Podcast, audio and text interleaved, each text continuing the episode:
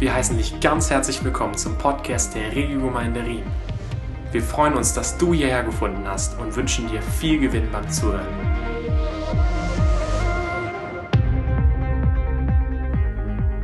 Es gibt einen der, der, einen der berühmtesten Talkmaster aus Amerika, heißt Larry King. Ich glaube, den, die meisten werden den kennen.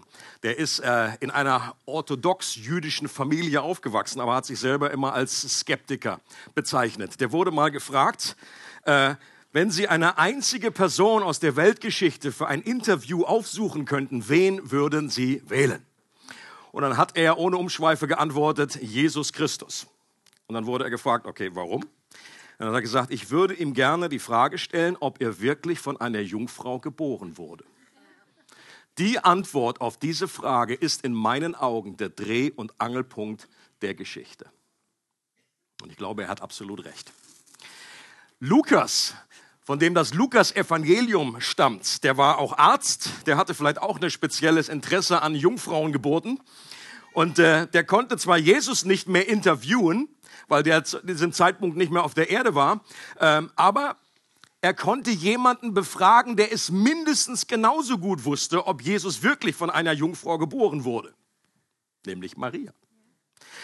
Und ich bin mir sicher, dass Lukas viele Informationen direkt von Maria erhalten hat, die er nämlich interviewt hat. Lukas schreibt am Anfang von seinem Evangelium, ich bin diesen Dingen genau auf den Grund gegangen. Ich habe alle Zeugen befragt, um sie diesem Theophilus äh, dann weiterzugeben, an den dieses Evangelium gerichtet ist. Und äh, das, was Lukas dann über Maria aufgeschrieben hat, das wollen wir uns heute etwas genauer anschauen. Und da lesen wir von Lukas in Kapitel 1, Verse 26 bis 48. Ihr dürft gerne hier mitlesen. Als Elisabeth im sechsten Monat schwanger war, sandte Gott den Engel Gabriel zu einer Jungfrau, die in Nazareth, einer Stadt in Galiläa, wohnte. Sie hieß Maria und war mit Josef, einem Mann aus dem Haus Davids, verlobt. Maria war noch unberührt. Sei gegrüßt, dir ist eine hohe Gnade zuteil geworden, sagte Gabriel zu ihr, als er hereinkam. Der Herr ist mit dir.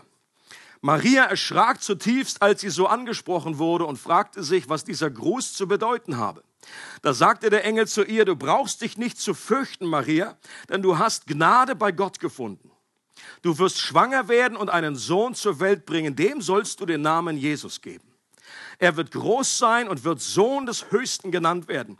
Gott, der Herr, wird ihm den Thron seines Vaters David geben. Er wird für immer über die Nachkommen Jakobs herrschen und seine Herrschaft wird niemals aufhören. Wie soll das zugehen? fragte Maria den Engel. Ich bin doch noch gar nicht verheiratet. Er gab ihr zur Antwort, der Heilige Geist wird über dich kommen und die Kraft des Höchsten wird dich überschatten. Deshalb wird auch das Kind, das du zur Welt bringst, heilig sein und Gottes Sohn genannt werden. Und er fügte hinzu, auch Elisabeth, deine Verwandte, ist schwanger und wird noch in ihrem Alter einen Sohn bekommen. Von ihr hieß es, sie sei unfruchtbar und jetzt ist sie im sechsten Monat. Denn für Gott ist nichts unmöglich. Da sagte Maria, ich bin die Dienerin des Herrn. Was du gesagt hast, soll mit mir geschehen. Hierauf verließ sie der Engel. Nicht lange danach machte sich Maria auf den Weg ins Bergland von Juda. So schnell sie konnte, ging sie in die Stadt, in der Zacharias wohnte. Sie betrat sein Haus und begrüßte Elisabeth. Als Elisabeth den Gruß Marias hörte, hüpfte das Kind in ihrem Leib. Da wurde Elisabeth mit dem Heiligen Geist erfüllt und rief laut, du bist die gesegnetste aller Frauen und gesegnet ist das Kind in deinem Leib. Doch wer bin ich, dass die Mutter meines Herrn zu mir kommt? In dem Augenblick, als ich deinen Gruß hörte, hüpfte das Kind vor Freude in meinem Leib. Glücklich bist du zu preisen, weil du geglaubt hast, denn was der Herr dir sagen ließ, wird sich erfüllen. Da sagte Maria, von ganzem Herzen preise ich den Herrn und mein Geist jubelt vor Freude über Gott, meinen Retter. Denn er hat mich, seine Dienerin, gnädig angesehen, eine geringe und unbedeutende Frau. Ja, man wird mich glücklich preisen, jetzt und in allen kommenden Generationen. Was für eine Story. Immer wieder neu. Ich mag vor allen Dingen diesen Part mit dem hüpfenden Baby im, Bauch. Natürlich war dieses Erlebnis von Maria einzigartig und wir können das jetzt schlecht auf uns übertragen. Ich glaube aber, dass dieser Abschnitt auch deshalb in der Bibel steht, weil Marias Reaktion etwas Beispielhaftes hat und auch uns helfen kann zu verstehen, wie wir Verheißungen empfangen. Wir haben als Gemeinde die letzten Monate eine Serie gehabt, die hieß Promised, wie man Gottes Verheißungen für sich empfangen kann. Und deswegen passt das eigentlich auch in diese Serie hinein. Wie ist es möglich? Wir wollten uns an dem Beispiel von Maria anschauen, wie man Verheißungen empfangen kann wie das Geheimnis des Glaubens entsteht. Elisabeth hat Maria ja zugesprochen, dass sie glücklich zu preisen ist. Warum? Weil sie geglaubt hat. Und dieser Glaube war ein Prozess. Der ist nicht irgendwie in einem Moment vom Himmel gefallen, sondern das war auch in dem Fall von Maria ein gewisser Prozess, auch wenn das sehr schnell ging an dieser Stelle. Und Glauben was wir bei ihr sehen können, äh, durchläuft in den meisten Fällen drei verschiedene Phasen. Und immer da, wo Glauben entsteht, entdecken wir meist diese drei Phasen. Und das wollen wir jetzt, jetzt anschauen. Phase Nummer eins ist der Zweifel. Auch heute noch geistert ja die Vorstellung herum, dass man, um richtig glauben zu können, seinen Verstand am besten ausschaltet. Hat das schon mal gehört? Ähm, oder zumindest an der Garderobe abgeben sollte als würde der Verstand dem Glauben im Wege stehen und als würde folgende Rechnung stimmen. Je naiver und ungebildeter eine Person, umso leichter fällt es ihr zu glauben. Also das wird zwar nicht meistens so, so direkt ausgesprochen, aber manchmal ist das so im Hinterkopf und wenn man mit Leuten redet, dann sagt, also ja, bei all der Wissenschaft, bei all dem Verstand, meine Güte, steigt doch mal dein Verstand an. Maria gehört definitiv nicht in diese Kategorie. Keiner kann sie verdächtigen, einfach nur blind zu, vertrauen. Sie hat nicht gesagt, hallo Gabriel, du Guter, eine Tasse Tee. Du setzt dich mal hin, du bist bestimmt irgendwie sehr müde von der Reise. Maria freaked out. Die hatten fast einen Herzkasper gekriegt. Kannst dir vorstellen, als da irgendwie mal so ein Engel aufschlägt. In den meisten Fällen, wenn in der Bibel Engel erscheinen, dann haben die gesagt, fürchte dich nicht. Warum haben sie das gesagt? Weil die Leute sich gefürchtet haben. Und das gibt uns auch einen gewissen Hinweis darauf, dass Engel nicht so 30 Zentimeter große, pummelige Rokoko-Gestalten sind, weil sich vor denen niemand gefürchtet hätte. Wenn so ein Ding da angekommen wäre, hätte man höchstens Angst, dass man drauftritt, aber das ist nicht die, das ist nicht die wahre Engelsgestalt.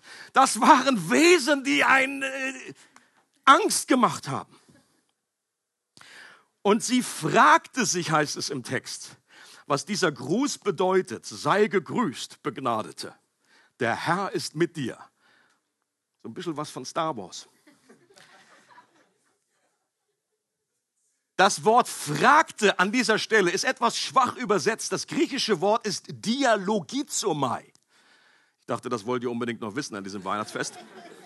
Dialogizomai, das heißt ein Dialog, ein innerer Dialog. Sie hat etwas abgewegt. Da kommt diese, das ist einfach eigentlich Sprache aus dem etwas zu kalkulieren, etwas zu berechnen. Sie hat darüber nachgedacht. Sie hat ihr Hirn angestrengt und nicht ausgeschaltet. Sie hat das, was sie gesehen hat, das, was sie gehört hat, das hat sie bedacht und abgewegt. Vielleicht hat sie sich auch gekniffen, ob sie schläft. Steht wirklich ein Engel vor mir? Halluz, halluz, halluziniere ich vielleicht? Vielleicht hätte ich die Oliven gestern doch nicht essen sollen. Die sahen schon etwas schrumpelig aus. Und als der Engel dann sagte, du wirst schwanger werden, dann schluckt sie das nicht leichtgläubig, sondern hinterfragt das erstmal. Wie soll das denn bitte gehen? Ich glaube, das war noch etwas freundlich ausgedrückt für, also, ich weiß auch nicht. Auch wenn Maria sicher nicht so viel medizinisches Fachwissen hatte wie wir heute und noch nie ein Ultraschallfoto von einem Baby gesehen hat, wussten die damals auch, dass man nicht vom Küssen schwanger wird. Moderne Menschen lesen manchmal alte Texte mit einer gewissen Arroganz, als wären die Menschen damals alle durch die Bank naiv, einfältig, weniger intelligent und etwas dümmlich gewesen. Davor sollten wir uns hüten. Die waren nicht dümmer. Und dann sagt ja der Engel, der Heilige Geist wird über dich kommen und die Kraft des Höchsten wird dich überschatten. Und das hatte alles sehr alttestamentliche Bilder und Aussagen. Das kannte Maria. Wenn da die Herrlichkeit Gottes auf die Stiftshütte kommt, wenn da von der Schöpfung erzählt wird, wie der Geist Gottes schwebt über den Wassern, wie, die, wie, wie, wie Gott jemanden überschattet. Und deshalb wird auch das Kind, das du zur Welt bringst, heilig sein und Gottes Sohn genannt werden. Das war eine Kröte zu schlucken. Und mit anderen Worten, Gott selbst wird der Vater des Kindes sein. Ein Wunder wird an dir geschehen durch seinen Geist und du wirst den Sohn Gottes, den verheißenen Messias zur Welt bringen. Und auch nach dieser Aussage wird sie noch weiter Dialogie zum Maid haben. Ja? Sie hat sich ja nicht gedacht, naja dann, jetzt wo du sagst, ist ja alles in Butter. Dann gibt es ja keine Fragen mehr. Na klar, der Sohn Gottes kommt in mir zur Welt. Was sonst? Oft gehört. Alles in ihr muss geschrien haben, das ist Meschugge.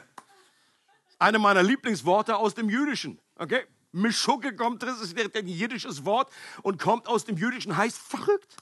Ich bin sicher, dass sie das gesagt hat oder gedacht. Das ist Meschugge. Wieso ich? Und wann wache ich endlich auf aus diesem Traum?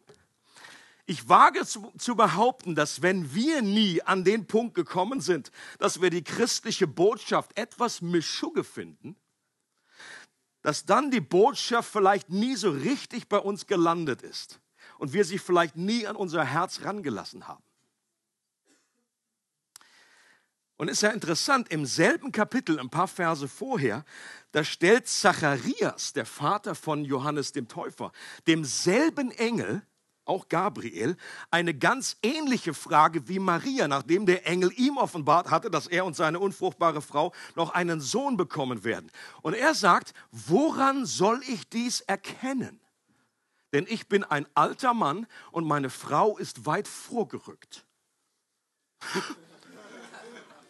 Das hat er etwa, das war so politically korrekt, dass er wollte nicht sagen, meine Frau, die ist auch schon verschrumpelt. Nein, er wollte sagen, sie ist etwas weiter vorgerückt. Interessant ist aber, dass der Engel hier ganz anders reagiert als bei Maria. In diesem Fall ist das nicht das Wohlwollen, sondern gerade das Gegenteil bei dem Engel. Im Auftrag Gottes bestraft er ihn sogar für diesen Unglauben und sagt, du wirst jetzt nicht mehr reden können, bis das Kind geboren ist. Die große Frage ist, warum reagiert der Engel bei, bei, bei Maria so und bei Zacharias so? Ich glaube, es gibt unterschiedliche Varianten des Zweifels.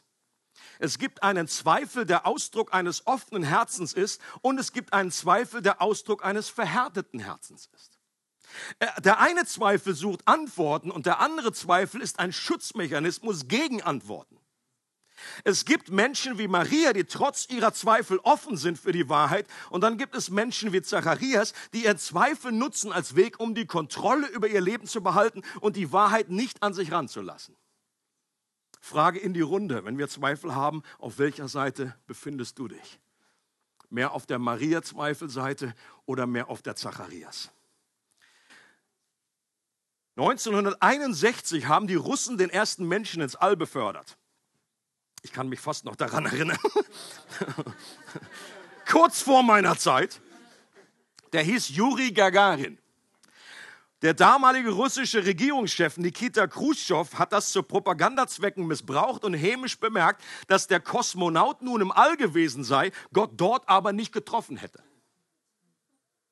Und das hat er irgendwie halbwegs ernst gemeint. Hat er gesagt, so nach dem Motto, ja, noch Fragen? In seinem atheistischen Weltbild, er sagte, hallo, jetzt sind wir schon da oben gewesen, Gott war nicht da haben äh, alle Fragen geklärt. C.S. Lewis war damals am Leben, hat auf diese Aussage hin ein Essay geschrieben und sagt, dass wenn es einen Gott gibt, der uns erschaffen hat, dann können wir ihn sicher nicht dadurch entdecken, indem wir höher in die Lüfte steigen. Gott würde mit Menschen nicht so in Beziehung stehen wie ein Mensch auf der zweiten Etage mit einem Menschen in der ersten Etage. Er würde mit uns so in Beziehung stehen wie Shakespeare mit Hamlet. Für die etwas jüngeren Semester Vielleicht das Beispiel wie Tolkien mit Frodo. Ah, ich wusste, dass jetzt der Groschen fällt. Shakespeare ist der Schöpfer von Hamlets Welt und von Hamlet selbst. Hamlet kann nur dann etwas über Shakespeare wissen, wenn der Autor Informationen über sich selbst in dem Stück selbst offenbart. Genauso können wir auch nur etwas über Gott wissen, wenn Gott sich uns selbst etwas von ihm offenbart. Und Leute, das macht viel mehr Sinn als so eine Vorstellung von einem Khrushchev, der gesagt hat, äh, jo, Gott ist nicht da, nur weil wir da oben ein paar Kilometer höher waren. Die zweite Phase des Glaubens bei Maria wurde dann geschaltet und die habe ich genannt Hingabe. Da sagt nämlich Maria, ich bin die Dienerin des Herrn. Was du gesagt hast, soll mit mir geschehen. Und an der Stelle war sicher noch nicht alles klar. Sie sagt hier nicht, das ist ja der Hammer, ist eine super Idee, jetzt ergibt das auch alles Sinn, ich sehe jetzt alles super klar. Nein, mitten in ihren Fragen bringt sie zum Ausdruck, auch wenn ich nicht alles verstehe, werde ich dir, Herr, folgen. Und die erste Phase der Fragen und Zweifel kann über Tage, Wochen, Monate und manchmal Jahre gehen. Okay? In dem Fall von Maria natürlich alles so ein bisschen durch den Katalysator des Engels irgendwie ein bisschen beschleunigt. Aber in unserem Leben, da kann das länger brauchen. Da können wir, da ist es eher normal, dass wenn Menschen zum Glauben kommen, dass sie durch diese Frage des Zweifels, der, der, der Klärung hindurchgehen. Aber diese zweite Phase erreichen wir nur dann, wenn wir irgendwann Gott auch aufs Wasser folgen, in unbekanntes Terrain auch wenn noch nicht alle Fragen beantwortet wurden, auch wenn noch nicht alle Puzzleteile zusammenpassen. Wenn das Licht seiner Gegenwart unsere Zweifel durchbricht und die Ahnung langsam zur Gewissheit wird, dass Gott gut ist, dass er einen guten Plan hat mit meinem Leben und dass er wirklich der König ist, dem ich alles zu verdanken habe. Und Gott hilft uns und unterstützt uns auch in dieser Phase. Bei Maria war es einerseits der Engel, der zu ihr kam, das war eine große Hilfe, würde ich jetzt mal behaupten. Und dann noch die Botschaft, dass Elisabeth, ihre Verwandte, im sechsten Monat schwanger ist, auch wenn das menschlich gesehen unmöglich war. Das war Gottes ganz praktische Hilfe und Unterstützung, um Maria dabei zu helfen, Dinge loszulassen und sich Gott ganz auszuliefern, weil er nämlich gesagt hat, bei Gott ist kein Ding unmöglich. Und das war eine gewisse Hilfe, dass Maria sagen können, okay, wenn Elisabeth, die kenne ich schon so lange, für die haben wir schon so oft gebetet. Die ist so, hat so sich danach gesehen, ein Kind zu bekommen. Es war völlig klar, dass sie unfruchtbar war. Wenn die jetzt noch ein Kind bekommt, dann habe ich Hoffnung, dass die Story bei mir auch stimmt. Und der Engel bezeichnet Jesus dann als Sohn des Höchsten. Auch das ein Ehrentitel aus dem Alten Testament. El Elion haben wir, glaube ich, hier auch auf unserem Kreuz. Jemand hat folgenden Vergleich gebracht. Wenn die Distanz zwischen Erde und der Sonne nicht dicker als ein Blatt Papier wäre, also Distanz Erde zur Sonne ist wie ein Papier dick, dann entspräche die Distanz zwischen Erde und dem nächsten Stern einem Stapel von circa 20 Metern Höhe. Der Durchmesser der Milchstraße wäre ein Stapel von circa 160 Kilometern Höhe. Und dabei sollten wir nicht vergessen, dass es mehr Galaxien im Universum gibt, als wir zählen können.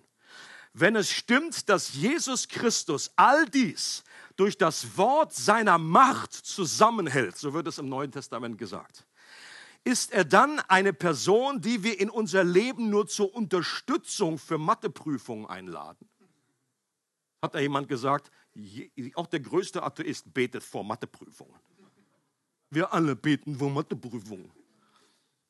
Und die Frage ist, wenn Jesus so groß ist, wenn er der Höchste ist, der alles durch den, dass die Macht seines Wortes trägt, bittest du dann so eine Person nur in dein Leben, um dir etwas zu helfen oder dich zu unterstützen? Oder ist er eine Person, der wir unser ganzes Leben übergeben sollten, weil er der König ist und weil wir sowieso ihm gehören?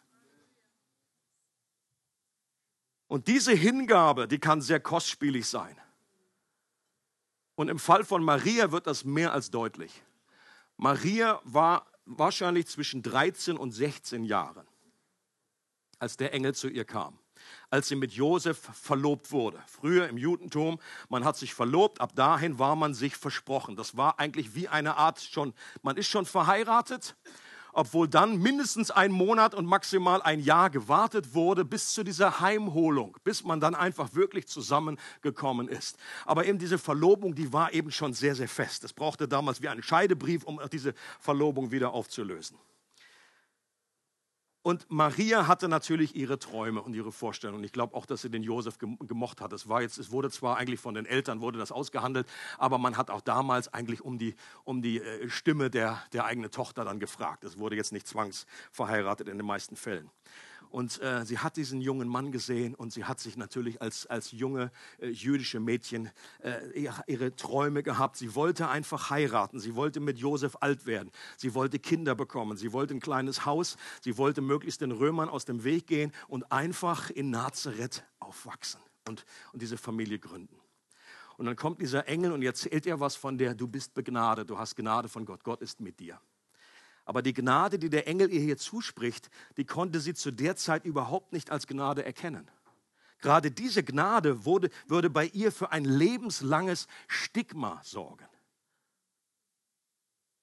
Nazareth war ein Dorf mit maximal 200 Einwohnern. Kannst du dir vorstellen? Kaff ist auch ein Wort aus dem Judentum. Gaff. Ja, als sie später gehört haben, Jesus, der Jesus, und der äh, äh, sagt dann Nathanael, was, was kann denn Gutes aus Nazareth kommen? Nazareth. Das liest man so richtig mit so einem, so abfällig irgendwie. Äh, Nazareth.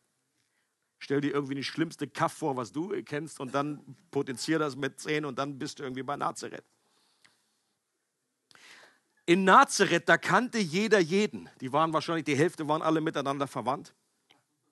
Und sehr wahrscheinlich war es auch eine Stadt, die von den Römern als Stützpunkt genutzt wurde, weil es nämlich auf einer Anhöhe liegt und einen guten Überblick bietet. Die Tatsache, dass sie vor der offiziellen Hochzeitszeremonie schwanger wurde, konnte für die Bewohner doch nur bedeuten, dass sie Josef entweder untreu war und sich einen anderen Lover gesucht hatte, das ist Möglichkeit eins, dass ein Römer über sie hergefallen war, Möglichkeit zwei, oder dass Josef und Maria, äh, dass Josef schon vor ihrer Eheschließung miteinander geschlafen hatten. Das ist Variante drei. Und alle drei Varianten waren nicht acceptable in der damaligen Welt. Es war ein absolutes No-Go. Josef selbst wusste, dass das Kind nicht von ihm war. So viel Hirn hat er. Aber so, sogar er kaufte ihr die Geschichte mit dem Engel nicht ab. Warum wissen wir das? Weil er sie heimlich verlassen wollte, um ihr diese große Schande zu ersparen. Und erst als ein Engel ihm im Traum erschienen war, glaubte er Maria und blieb bei ihr. Und das bestärkte wiederum die Einwohner in ihrem Verdacht, dass sie schon vor der Hochzeit was miteinander hatten. Warum? Weil sie sonst gesteinigt worden wäre, wenn es ein anderer gewesen wäre, der der Vater gewesen wäre. Und wir können uns heute kaum vorstellen, was das in einer Gesellschaft, die so von Ehre geprägt war, bedeutet hat. Und Maria muss sich gefragt haben, okay, diese Gnade ist sehr interessant. Wenn ich begnadet bin, wenn ich auserwählt bin, wenn, wenn Gott mit mir ist, dann ist das ein unglaublicher Preis. Aber sie hat gesagt, obwohl sie das sicherlich äh, kurz überflogen hat, sie hat sich sicherlich vorstellen können, was das für Auswirkungen hat, hat sie gesagt, mir geschehe, wie du gesagt hast. Das ist Hingabe. Wenn wir Gott folgen, dann kann das auch für uns sehr schmerzhaft werden ein Stigma mit sich bringen, dann kann es unseren Ruf ruinieren, unser Leben erschüttern. Das muss nicht immer so dramatisch sein. Okay?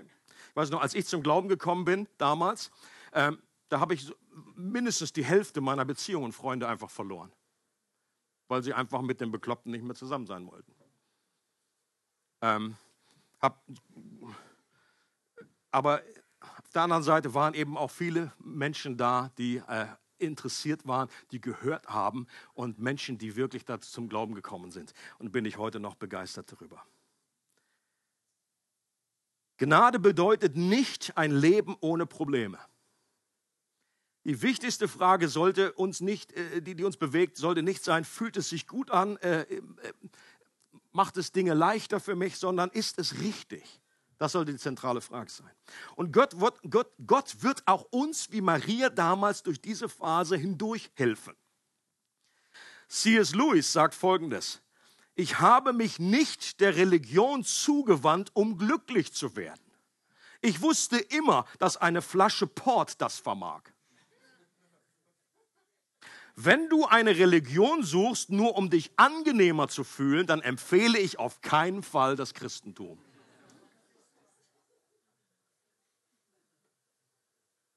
Also die erste Phase ist Zweifel. Die zweite Phase ist Hingabe. Und die dritte Phase des Glaubens ist ein Durchbruch zur Freude. Maria war sicherlich erst mal dankbar, dass sie zu Elisabeth fliehen konnte. Das war so ihr, ihr Hafen, okay? Dass sie sagt, oh, erst mal raus aus Nazareth. Wenn ich die alle, die ganze Mischpoke da irgendwie alle beim Aldi treffe jeden Tag, dann kann ich nicht, kann ich nicht, schaffe ich nicht. Dann ist sie erst mal geflüchtet und das war ein sicherer Hafen für sie. Und als Elisabeth den Gruß Marias hörte, da hüpfte das Kind in ihrem Leib. Leute, das ist aus der Weihnachtsgeschichte. Ein sechs Monate altes Embryo. Später hören wir dann noch, dass Johannes der Täufer von Mutter, von Geburt an, von äh, noch als Embryo mit dem Heiligen Geist erfüllt war. That's amazing. Und ich glaube, diese Story, eine wichtige Erinnerung aus der Weihnachtsgeschichte für Zeiten wie unsere, in denen das ungeborene Leben bedroht ist und immer weniger Rechte besitzt sollte uns hier auch etwas aufgehen, dass das war die erste Person, die den Heiland als Retter erkannt hat, war ein Ungeborenes. Und dann kommt der Heilige Geist über Elisabeth und sie prophezeit Worte der Ermutigung und bestätigt das, was Maria begonnen hat zu glauben aber wo sie immer noch unsicher war, wo sie nicht wusste und so viele äh, haben sie irgendwie letztendlich verflucht und haben irgendwie böse Blicke hinterher. Wie heilsam muss das gewesen sein, als Elisabeth ausgesprochen hat, du bist gesegnet, du bist nicht verflucht und das Kind in dir ist gesegnet, auch wenn alle anderen dich ablehnen und in Frage stellen. Das Kind in dir ist der Herr er ist wirklich der Messias, der Sohn Gottes. Du bist glücklich zu preisen, auch wenn es schmerzhaft ist, weil du geglaubt hast und deswegen wirst du Gottes Verheißung empfangen. Und diese Ermutigung und Freude ist ansteckend. Und dann bricht dieser Glaube auch in Freude äh, aus Maria heraus. Und sie sagt, von ganzem Herzen preise ich den Herrn. Und mein Geist jubelt vor Freude über Gott, meinen Retter. Denn er hat mich, seine Dienerin, gnädig angesehen. Eine geringe und unbedeutende Frau. Ja, man wird mich glücklich preisen, jetzt und in allen kommenden Generationen.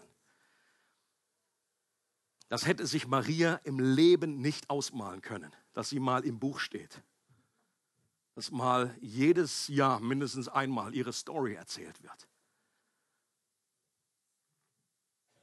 Und jetzt ist sie in dieser dritten Phase des Glaubens angekommen, weil sie jetzt das Ganze aus Gottes Perspektive sieht.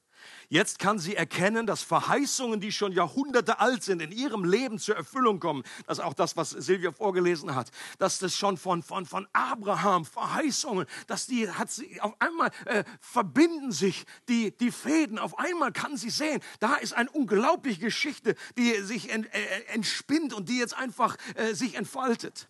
Jetzt kann sie glauben, dass ihr Leben Teil einer größeren Geschichte ist und dass die Freude, die dieses Wissen mit sich bringt, alle Schmerzen und alle Schwierigkeiten bei weitem übersteigt. Jetzt kann sie glauben, dass wenn sie ihre eigenen Ziele und Vorstellungen Gott hingibt und damit verliert, Gott ihr im Gegenzug etwas viel Besseres und Erfüllendes schenken wird, was ihre kühnsten Träume übertrifft und sie damit nur gewinnt. Sie bringt es selbst zum Ausdruck. Ja, man wird mich glücklich preisen, jetzt und in allen kommenden Generationen.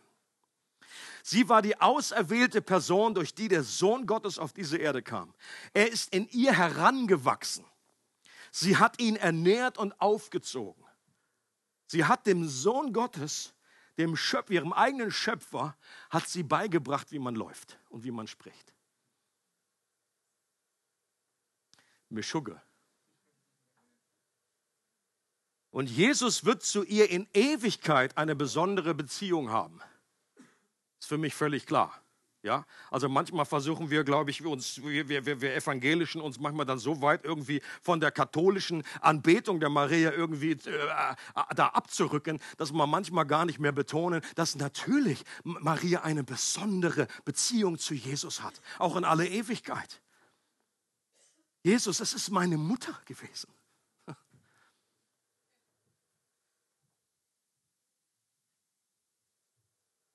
Und Paulus, der hat das später dasselbe so ausgedrückt in 2. Korinther 4. Denn die Nöte, die wir jetzt durchmachen, sind nur eine kleine Last und gehen bald vorbei. Und sie bringen uns etwas, was von unvergleichlich viel größerem Gewicht ist. Eine unvorstellbare und alles überragende Herrlichkeit, die nie vergeht. Das ist das, was Maria erlebt hat. Da ist sie zur Freude durchgedrungen, sagt, ja, okay, das ist, da ist ein Stigma, was auf meinem Leben ist. Da sind unglaublich viele Schmerzen. Später kriegt sie noch prophezeit, ein Schwert wird durch dein Herz gehen. Das ist sicherlich öfter passiert, aber aller, aller spätestens dann, als ihr eigener Sohn am Kreuz hing und elendig verblutet ist. Und auch in diesem Moment auch Maria noch nicht komplett alles verstehen konnte und so, ja, ja, kommt ja in drei Tagen sehen wir uns wieder. Und da ist ein Schwert durch ihre, durch, ihre, durch ihr Herz gegangen. Wenn wir an Jesus glauben, dann geschieht ein vergleichbares Wunder wie bei Maria. Dann empfangen wir den Sohn Gottes in uns durch den Heiligen Geist. Ist dir schon mal aufgefallen? Dann lebt Christus in uns, die Hoffnung der Herrlichkeit. Natürlich in einer anderen Dimension, aber doch vergleichbar. Und das Staunen darüber sollte uns immer wieder umhauen. Das sollte auch uns verwundern, wie es Maria verwundert hat. Wer bin ich, dass ich das verdient habe?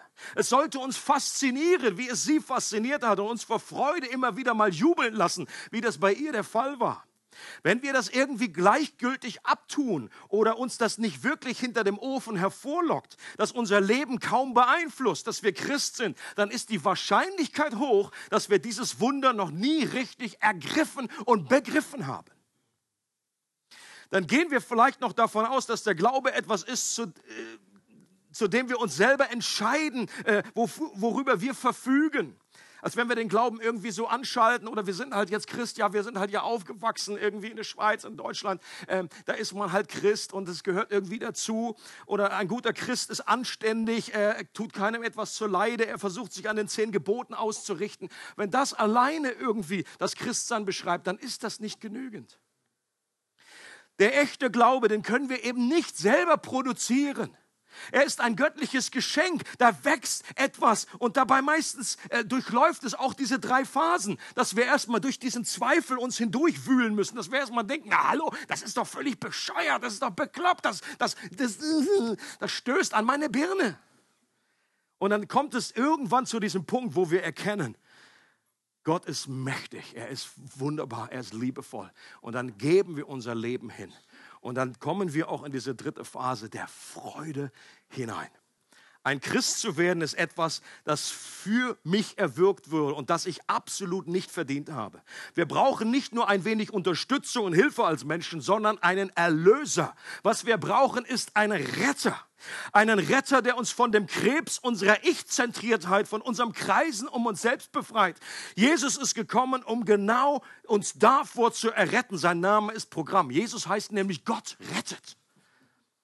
Und wovor er uns errettet, ist diese ich-Sucht, dass wir uns selbst der Nächste sind, dass wir uns im Grunde nicht mehr um Gott drehen, sondern nur noch um uns selber kreisen. Und davon, da kannst du dich selber nicht draus befreien. Da kannst du nicht sagen, oh, jetzt glaube ich halt irgendwie an, stell da irgendwie was an und glaub halt an irgendwas, ist ja wurscht an was.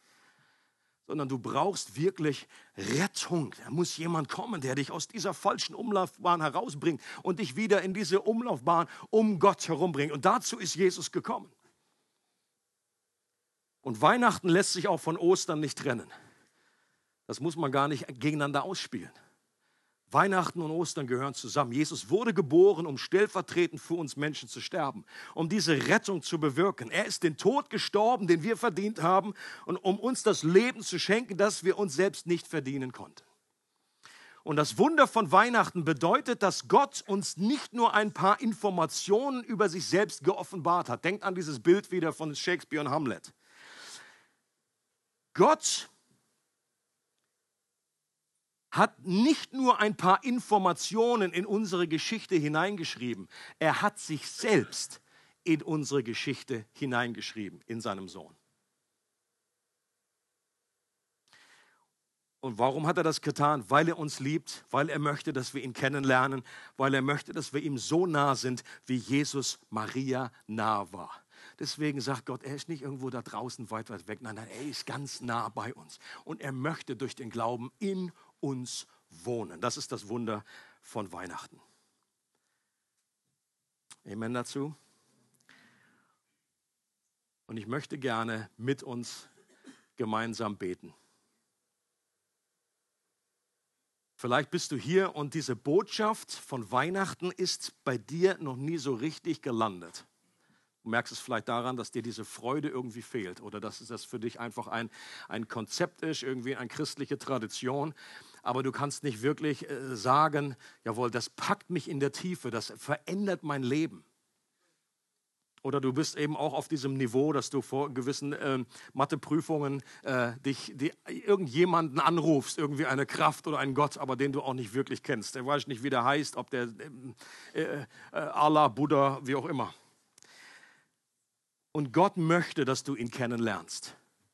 Er möchte, und ich möchte dich herzlich einladen, wenn du dich zu diesem Weihnachten selber mit etwas beschenken möchtest, dann nimm einfach das Geschenk an, das Gott dir gibt. Glaube ist nicht etwas, was du selber irgendwie hervorbringen kannst, was du selber, wo du irgendeinen Knopf irgendwie anmachst, sondern Glaube kann dir nur geschenkt werden. Und deswegen beschenken wir uns einander zu Weihnachten, um auszudrücken, wir, Gott beschenkt uns in Christus Jesus. Er bringt seinen Sohn auf die Welt. Äh, Religion hat immer etwas dazu mit zu tun, dass Menschen versuchen, sich Gott zu nahen. Beim Christentum ist es genau andersrum. Deswegen bezeichne ich das nicht als Religion.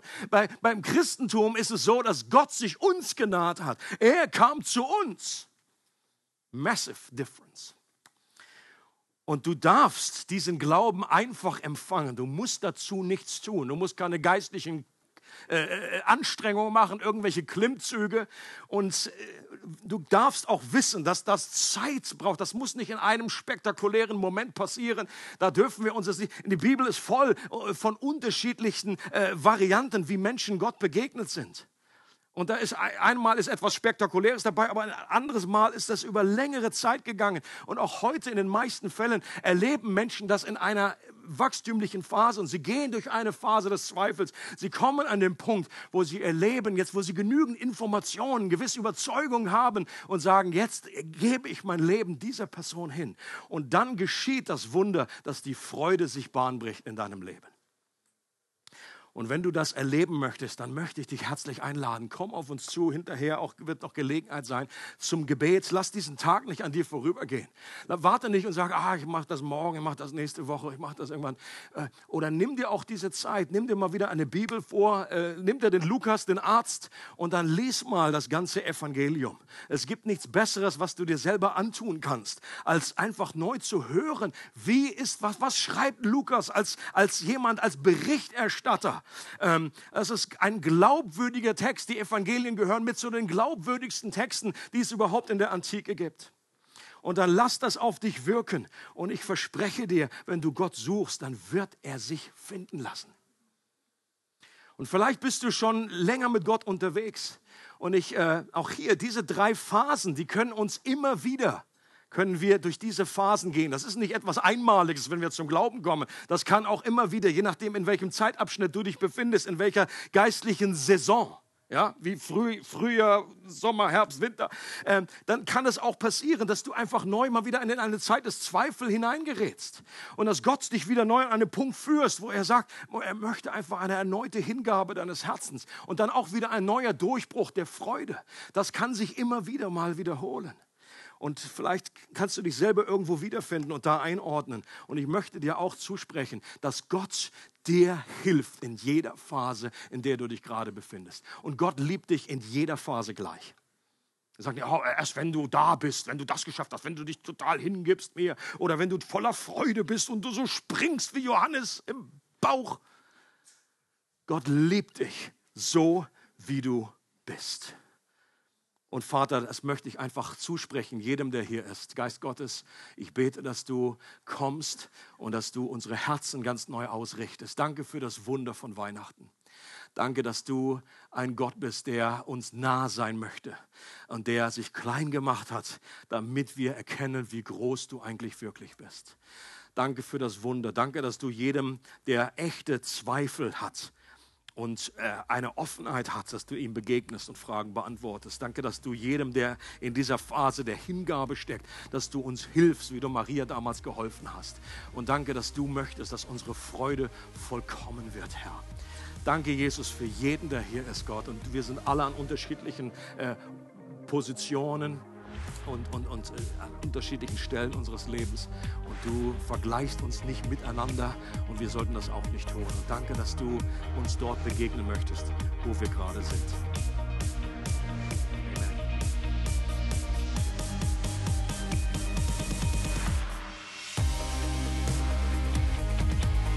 Für weitere Informationen über unsere Gemeinde besuche unsere Webseite www.regelgemeinde.ch.